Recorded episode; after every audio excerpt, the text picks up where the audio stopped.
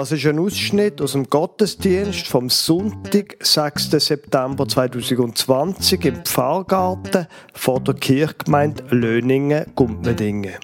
Sie hören oder Sie hören und sehen, je nachdem, ob Sie den Predigt-Podcast hören oder die Videoaufnahme schauen, Einleitung zur gemeinsam gesprochenen Lesung aus Matthäus Kapitel 28, Vers 18 bis 20 und die Predigt über Markus Kapitel 2, Vers 13 bis 17, beides vom Pfarrer Werner Neff aus Gärchlingen.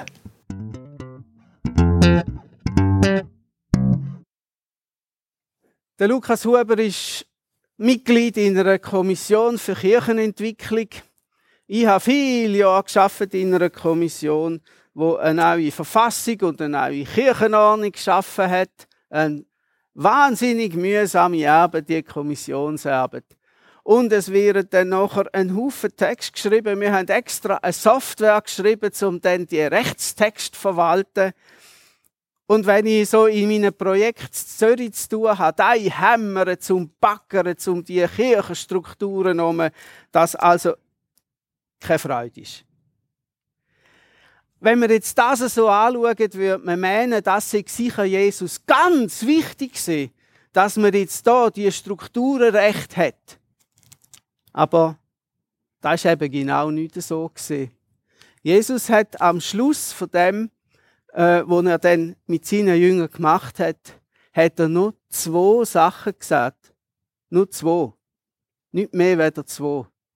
Nämlich, er hat ihnen eine Aufgabe gegeben, einen Auftrag, und er hat gesagt, ich bin bei euch. Und sonst hat er nichts gesagt. Und der Auftrag, den wollen wir jetzt lesen miteinander. Ihr habt ihn auf eurem Blatt. Ihr kennt ihn natürlich. Und gleich ist es gut, wenn er wieder einmal erklingt. Wir lesen den drum miteinander. Da ging Jesus auf seine Jünger zu und sprach, ich habe von Gott alle Macht im Himmel und auf der Erde erhalten. Deshalb geht hinaus in die ganze Welt und ruft alle Menschen dazu auf, meine Jünger zu werden. Tauft sie auf den Namen des Vaters, des Sohnes und des Heiligen Geistes. Lehrt sie alles zu befolgen, was ich euch aufgetragen habe. Ihr dürft sicher sein, ich bin immer bei euch, bis ans Ende dieser Welt gekommen ist. Der Predigtext steht im Markus-Evangelium im zweiten Kapitel, Vers 13 bis 17. Jesus ging wieder an das Ufer des Sees Genezareth. Dort kamen die Menschen in Scharen zu ihm und er lehrte sie. Als er weiterging, sah er Levi, den Sohn des Alphaeus, am Zoll sitzen. Jesus forderte ihn auf, komm, folge mir nach. Sofort stand Levi auf und ging mit ihm. Später war Jesus mit seinen Jüngern bei Levi zu Gast. Levi hatte auch viele Zolleinnehmer und andere Leute mit schlechtem Ruf zum Essen eingeladen. Viele von ihnen hatten sich Jesus angeschlossen. Als aber einige Schriftgelehrte, die zur Partei der Pharisäer gehörten, Jesus in dieser Gesellschaft essen sahen, fragten sie seine Jünger, wie kann sich Jesus bloß mit solchen Sündern und Betrügern abgeben? Jesus hörte das und antwortete, die Gesunden brauchen keinen Arzt, sondern die Kranken.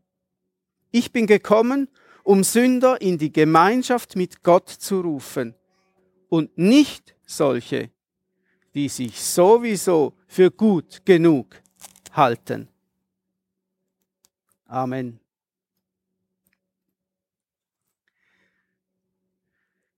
Jesus ist ein Vorgänger.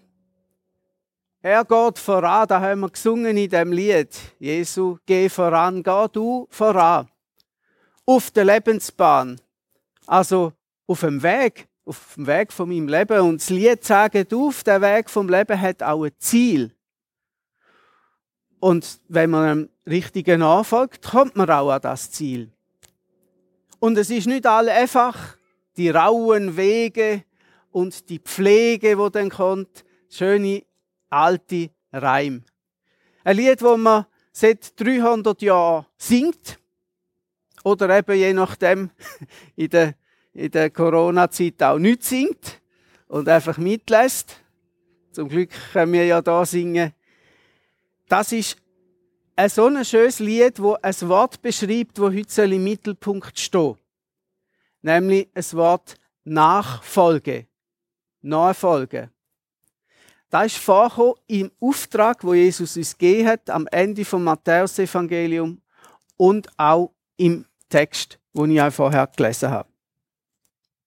Nachfolge heißt am Bild von Jesus entsprechen im Leben. Ein anderes Wort für da in, in der Theologie heißt Imitatio Christi, also ein Bild von Jesus nachfolgen, es ähnlich machen wie er. Ich habe ja da das Learning, als ich das Learning gesehen bin, etwa 130 Kinder getauft. Und als ich dann zu Gächlingen wieder im Pfarramt eingestiegen bin, habe ich wieder schauen, ja, wie will ich es jetzt machen? Dann habe ich ein Taufversprechen vorgenommen, das ich hier zu Löningen entworfen und in allen Eltern vorgelegt habe. Und dann habe ich gedacht, hm, da hat es so einen sperrigen Satz drin. Soll ich jetzt den wirklich wieder aufnehmen? In das, in das Taufversprechen? Oder soll ich den jetzt nach dieser Zeit fallen lassen? Der Satz wo, wo in diesem Taufversprechen innen ist, heißt, Wollt ihr eurem Kind die Freiheit geben, wenn er oder sie sich entscheiden für ein Leben in der Nachfolge von Jesus Christus? Und da kommt eben das Nachfolge vor. Und da ist ja nicht einfach so einsichtig für die Leute. Soll ich jetzt den Satz weglassen oder soll ich ihn entschärfen? Und dann habe ich aber gedacht, also gut, erstens haben wir Zeit, um mit dem mit den äh, Taufeltern auch das Versprechen anzuschauen und zu diskutieren. Und, und sie können auch immer sagen, wenn sie einen Satz nicht wollen, dann lassen wir ihn weg. Und was versprechen sie denn? Sie versprechen nur, am Kind die Freiheit zu geben. Und das kann man ja schon gut versprechen, oder? Aber dann fragen sie manchmal dann gleich, ja, was heißt denn jetzt da? Was ist denn Konsequenz von dem, wo da innen steht, ein Leben in der Nachfolge von Jesus Christus. Und wir haben ja säkularisierte Eltern, Eltern, die mit der Kirche und mit dem Glauben nicht viel zu tun haben, in vielen Fällen. Ich sage einmal, es extrem wäre, wenn jetzt dein Bub oder auch ein Mädchen äh, Mönch oder Nonne würde. Ähm, ja, reformiert ist es schon sehr unwahrscheinlich, oder? Dass es denn so ist. Aber ähm, wenn sie jetzt so, äh, so gläubig würden und dann immer wieder mit so frommen Themen können, gerade so im Teenageralter und dann so, so Fragen stellen, wo man doch als Eltern dann, ach, gar nicht recht weiß, was man soll sagen und ob denn da nicht einfach total übertrieben ist, da könnte auch eine Konsequenz sein in den Teenager, ja, diskutiert man ja gern und gerade wenn man merkt, dass die Eltern nicht so Freude haben daran, dann nachher kann es noch direkt eine Herausforderung gesehen. Also Nachfolge auch in dem Taufversprechen hinein. Und das Nachfolge ist jetzt in dem in der Geschichte, wo wir gelesen haben, vom Levi ein ganz ein wichtiger Teil. Es ist ein großes Gestürm. Ganz viele Leute sind da, wie das jemand gesehen ist. Jesus erzählt er schwätzt mit ihnen, er lehrt sie Und dann hört er auf. Und die Leute fangen an zu schwätzen und stehen auf und, und laufen umeinander. Es ist ein grosser Trubel. Und in diesem Trubel hinein läuft Jesus weiter. Und jetzt kommt eine ganz kleine Szene in, dem, äh, in dieser Geschichte hinein. Eine ganz kleine Szene. Und diese kleine Szene macht ein ganzes Leben total zu Sonderüberschied. Wenn man da einen Film macht von dem, von dem, wo ganz trocken erzählt ist, wenn wir jetzt einen Film machen, dann sagt man so einen grossen Trubel, eben einen Lärm und, und dann blendet man den Ton aus und es gibt eine Zeitlupe. Eine Zeitlupe, wie Jesus aus den Leuten rausläuft und er geht weiter und am Zollhäusli zu durch.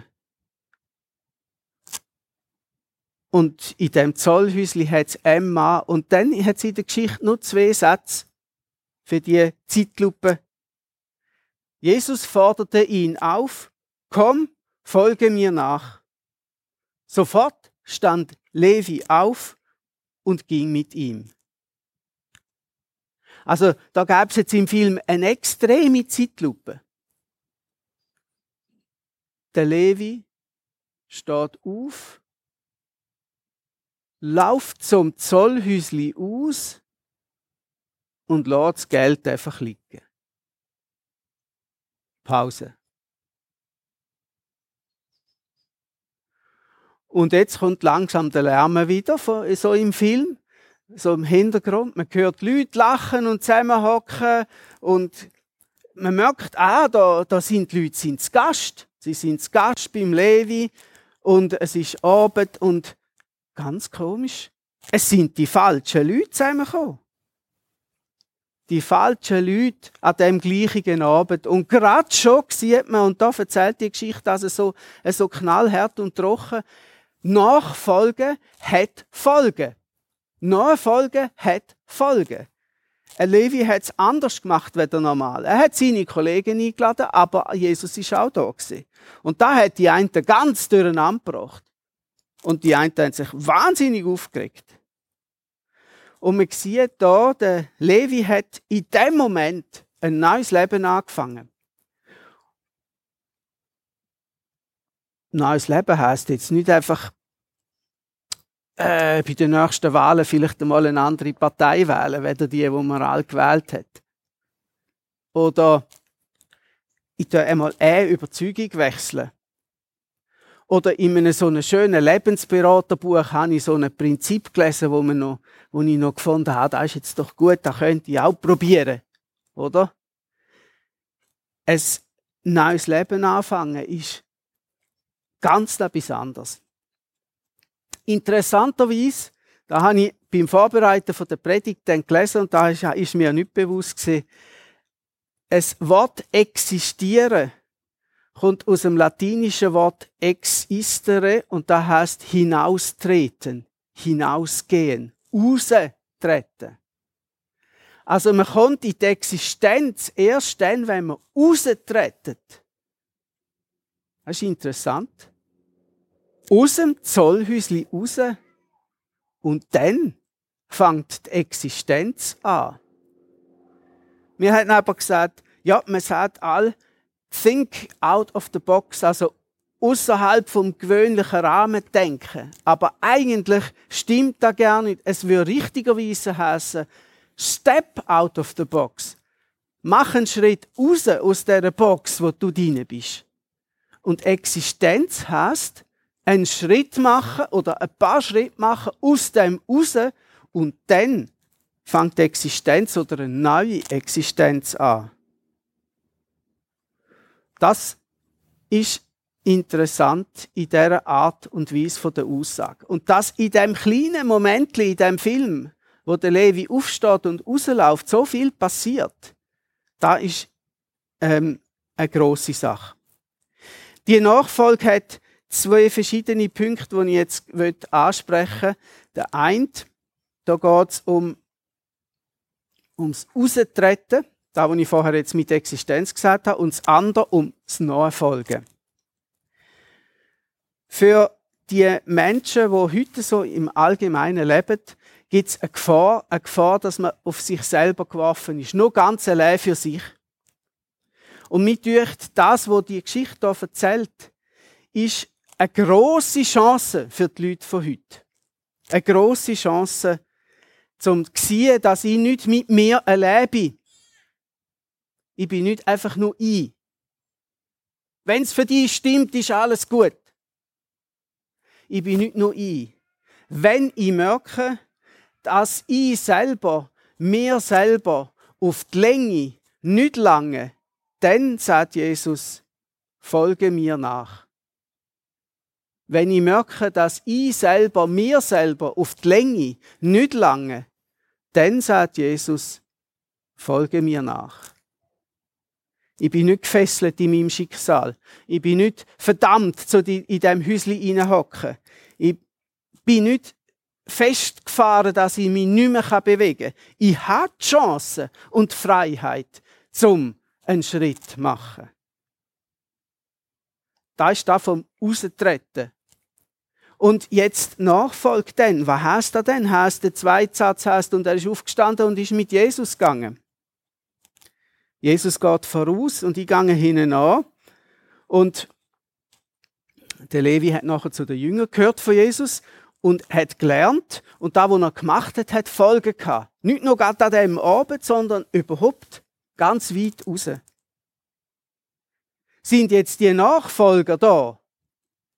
Haben Jesus einfach blind nachgelaufen und haben einfach gefolgt dass, wenn man so ein bisschen, wenn man so ein bisschen lässt im Neuen Testament, dann nachher sieht man, es ist eine ziemlich wilde Truppe da, die Jünger.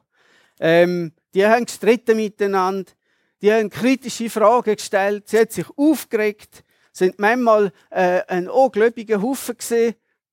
Also einfach so blind nachgelaufen sind die nicht.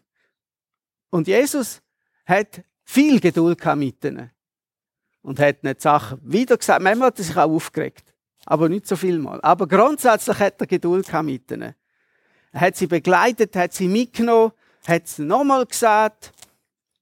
Und die, die ihm nachgefolgt sind, sind an dem gewachsen. Sie haben gelernt. Es hat Zeit gebraucht, aber sie sind gewachsen dran. Und sie sind über sich selber rausgewachsen. Und später hat Jesus den Auftrag ihnen gegeben, wo wir hier gelesen haben. Und sie sind bereit und haben gelernt, den Auftrag wahrzunehmen, weil wenn sie das nicht gemacht hätten, wären wir da, heute Morgen, nicht im Pfarrgarten zu Löningen und würden einen Gottesdienst feiern und Gott loben vom Aufgang von der Sonne bis zum Niedergang von der Sonne. Sie haben gelernt und haben den Auftrag übernommen und haben ihn wahrgenommen. Wenn wir jetzt die Tauffrage, wo man den Eltern stellt, übersetzt für uns heute hier im Pfarrgarten. Wir haben ja keine Taufe, aber wir können uns die Frage gleich stellen. Wie wäre sie denn? Habe ich mir überlegt. Was mache ich mit der Freiheit, zum mich entscheiden für ein Leben in der Nachfolge von Jesus Christus? Was mache ich mit dieser Freiheit? Da wäre die Frage, wenn man sie übersetzt jetzt, da für uns. Und dann könnte man die Frage noch ein bisschen zuspitzen und könnte sagen, welches ist mein Zollhäusli, wo ich muss raustreten muss? Was ist es echt, wo ich muss zurücklassen wie der Levi, wo er ausgetreten ist und eine neue Existenz angefangen hat. Ups. Und dann sieht man, dass die Frage, wo der, im Taufversprechen steckt, gar nicht so harmlos ist. Beim Zollhäusli, Zeitlupe, Jesus schaut den Levi an der Levi schaut Jesus an. Komm, folg mir nach. Und der Levi steht auf und geht mit ihm. Und wenn ich merke, dass ich selber, mir selber, auf die Länge nicht lange. Dann sagt Jesus, folg mir noch. Amen.